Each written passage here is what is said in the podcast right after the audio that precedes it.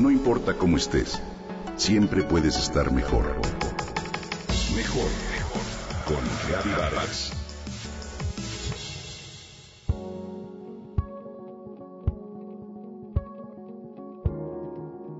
Su pequeña, dice la profesora de cuarto grado, es muy lista. Participa en clases, muy organizada, pero muy inquieta y platicadora. Muy activa y por lo general regresa del recreo con las rodillas batidas. Yo sonrío, me dice Valeria, una radio escucha. Sonrío desde el fondo de mi corazón porque justo es el tipo de niña que yo educo. Hoy los papás educan a sus hijos para que no tengan miedo, no lloren y a las niñas se les pide que no anden desaliñadas, que se comporten con mesura, pero sobre todo que mantengan la compostura. Educamos a los niños para que se conviertan en los caballeros que salvan princesas en apuros o a las niñas para que sean rescatadas. ¿Te das cuenta? Consciente o inconscientemente, ellas deben mantenerse perfectas, sonreír, sacar buenas notas y no llegar a casas sucias y cubiertas de tierra por jugar. Que se mantengan alejadas de los riesgos, que se mantengan a salvo, se les halaga por bien portadas, por estar calladitas, por ser disciplinadas. Con esa actitud solo limitamos las potencialidades de las niñas que muy pronto aprenden que de ellas no se espera lo mismo que de los niños. Formamos niñas que se convierten en mujeres que solo asumen los riesgos necesarios, que ante los problemas piensan que algo anda mal en ellas y que a la larga sufren más trastornos de depresión y ansiedad. Hoy quiero compartir contigo que en la década de los 70 una psicóloga de la Universidad de Columbia realizó distintos experimentos con niños y niñas.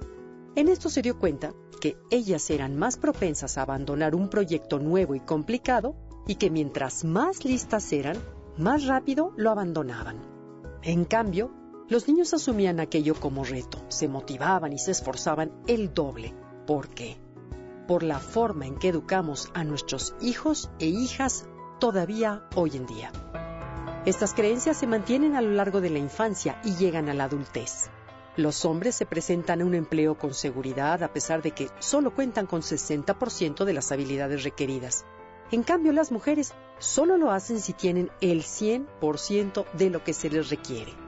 Es nuestra educación, nuestra formación en la que nos han enseñado que las niñas deben ser perfectas y cuidadosas, y los niños valientes y capaces de asumir retos.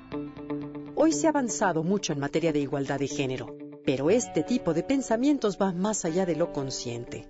Los traemos tatuados en nuestra mente porque así seguramente nos formaron también a nosotros. Socialicemos a las niñas para que sean imperfectas, para que se esfuercen, para que se equivoquen y caigan y luego se levanten, para que aprendan la perseverancia. Es necesario que las niñas convivan con la imperfección y estén a gusto con esta. Que las enseñemos a ser valientes en sus escuelas desde temprana edad, cuando hay más potencial para impactar la vida de los demás. Hay que demostrarles que las amamos y las aceptamos aún si no son obedientes y bien portadas, que las amamos por ser valientes y no perfectas. Enseñemos, pues, de forma consciente a las niñas a ser fuertes, a ser capaces de asumir retos y ensuciarse. Aplaudamos, como Valeria, cuando lleguen de la escuela con tierra en las rodillas. Olvidemos prejuicios y estereotipos y hay que animarlas a actuar, arriesgarse, a tomar retos, a dejar de ser princesas rescatables para volverse heroínas de su propia vida.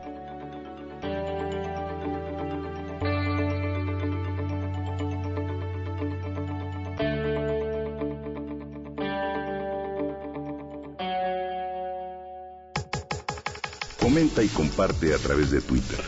Gaby-Vargas. No importa cómo estés, siempre puedes estar mejor. Mejor, mejor. Con Gaby Vargas.